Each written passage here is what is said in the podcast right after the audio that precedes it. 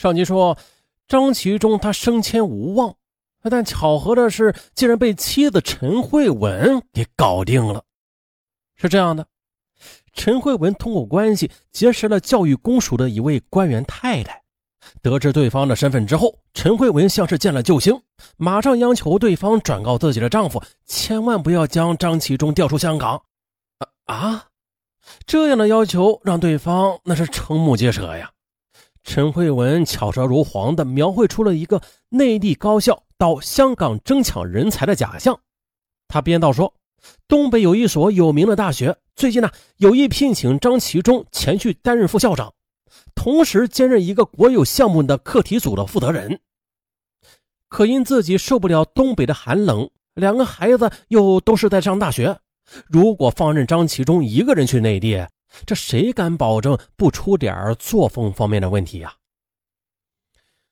为了让对方相信那所大学真的欣赏张其忠的学识，他呢还将张其忠近年来发表的论文全都拿了出来。好吗？如他所料，听到妻子讲述并且查看论文材料之后，这位教育公署的官员马上通知了香港大学的校董会。哟，得知这样的人才即将外流。香港大学马上采取了补救措施。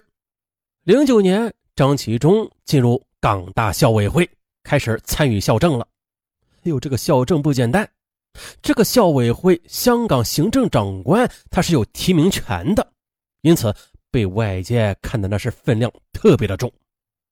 哎，这下好了啊，既为张家生育了一子一女，又为丈夫解决了职位的晋升，让他的仕途变得一片光明。本来就自视劳苦功高的陈慧文，自此更以有功之臣自居，人变得强势而专横。此后多年间，如果张其忠对自己表现出稍许的对抗，哎，他马上就会提醒：别忘了您的官儿是怎么当的。哎，好吧，知道妻子的付出，往往又在这样的提醒下，张其忠马上就是逆来顺受了，这一下子就变成了泄气的皮球。可是，这陈慧文他不知道的是，就算是你付出过努力，可是一味的让别人感恩，并且长期的用这件事来强迫、压迫别人，那时间一长的，也只能让受益者反感而憎恶了。这事儿啊，就是朝这方面发展了。因为妻子不时的提醒打压，让张其忠头痛不已。他想更证明一下自己是个不靠裙带关系一样吃得开的男爷们儿，可是呢官场上的斗争历来是勾心斗角，最终呢他在官场是几番努力，非但没有丝毫进步，反而和几个同僚变成了敌人。官场的失意让他的心态极度失衡，回到家他也得不到陈慧文的安慰，进入更年期的陈慧文也是越来越能唠叨了。为了保持自己的权威地位，他总是不厌其烦的翻旧账。哎呀，这让张其忠愤恨难平，但是却又无可奈何。二零一六年，因为参与一次校内活动，张其忠结识了一位名叫黄婷的学生家长。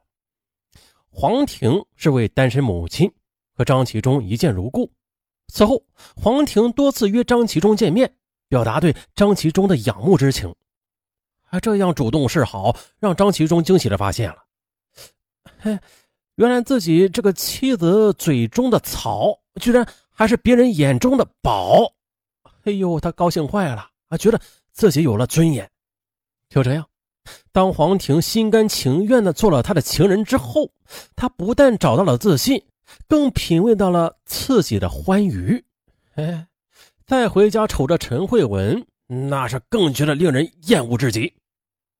自此呢，这个素来和睦的家庭不再有忍让了，开始频频的出现争吵。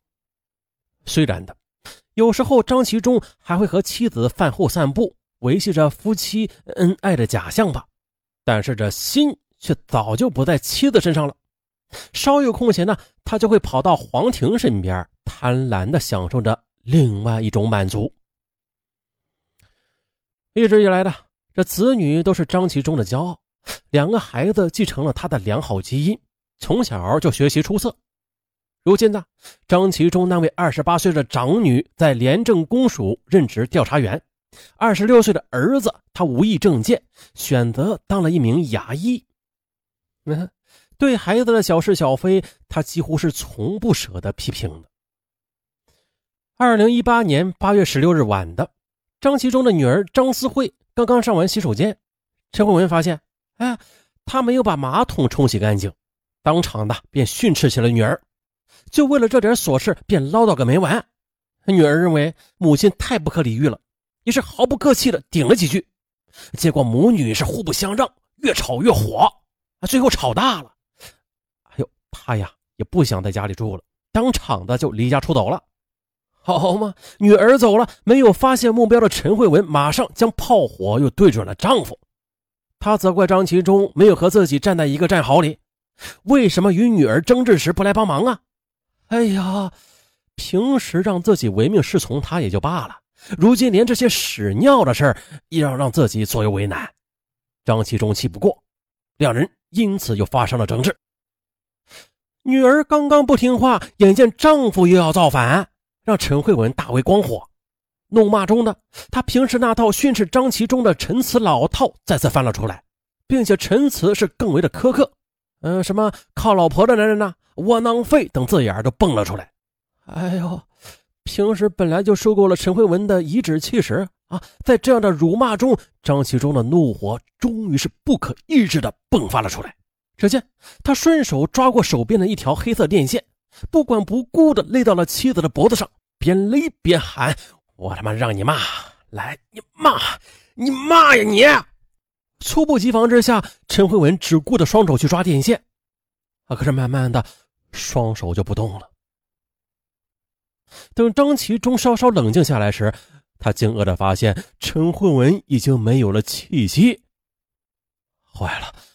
犯下命案之后，张其中想到的不是投案自首，而是如何逃避法律的制裁，保住自己风流快活的生活。最终，他想出了自认为高明的贼喊捉贼之计，企图待风平浪静之时再进行抛尸。让自己的人生幸福重新再开始，啊，孰料的最终是聪明反被聪明误。而在案件审理过程中，张其中的女儿和儿子也做供。长女张思慧形容父亲性格是随和的，乐于照顾家人，也从来不会责骂姐弟二人。可母亲为人外向而且健谈，但是往往不顾身边人的感受。每当父母吵架时，他都觉得这母亲是无理取闹，还不算，他用词也是尖酸刻薄，并且带着侮辱性的。女儿还说了，自2013年起，他就不时的见到母亲为琐事责备父亲，但是父亲却很少还口。儿子张思博，他供称，今年父母矛盾是较多的，争吵激烈，父亲的情绪起伏也是比较大啊。对事情的容忍度也是下降了很多，遭到母亲的责备时也会怒目而视了，还会边走边自言自语。于是呢，临床心理学家郑建荣替被告进行了心理评估后，认为他患有严重的情绪控制失调，就是即使在轻微的压力之下，也会有不正常的情绪反应。最主要的是。源于死者对他长期的心理虐待和语言暴力，即使在别人面前也会用语言去伤害他，这令他感到很难受。再就是精神科的医生何美仪，他诊断后认为，被告在案发时患有严重的抑郁症，导致精神异常。代表律师夏伟志三日在高等法院求情时称了，说被告人张其忠在案发时候是深受抑郁症的困扰。关键是，专家证人也已经证实了，他是家中长期受到心理虐待以及心理压力的受害者。有不少于三百五十二个人以个人或者联署的方式撰写求情信，包括著名的学者、同事、家人和朋友等。他们都是力陈张其中并非恶毒之人，杀妻行为更是一反常态，希望法官接纳他并非刻意计划杀害妻子。嗯，至于他杀害死者的真正原因，究竟是否如控方所指是为了钱呢？啊，只有他自己才知道了。那主审法官彭宝琴判刑时说过，说案件对被告及其家人均是悲剧。虽然对此受害人推崇的人会杀人感到有些怀疑吧，但是被告人他的确的是夺去了他人的生命的，而且那个人还是跟他已经结婚三十年的妻子呀。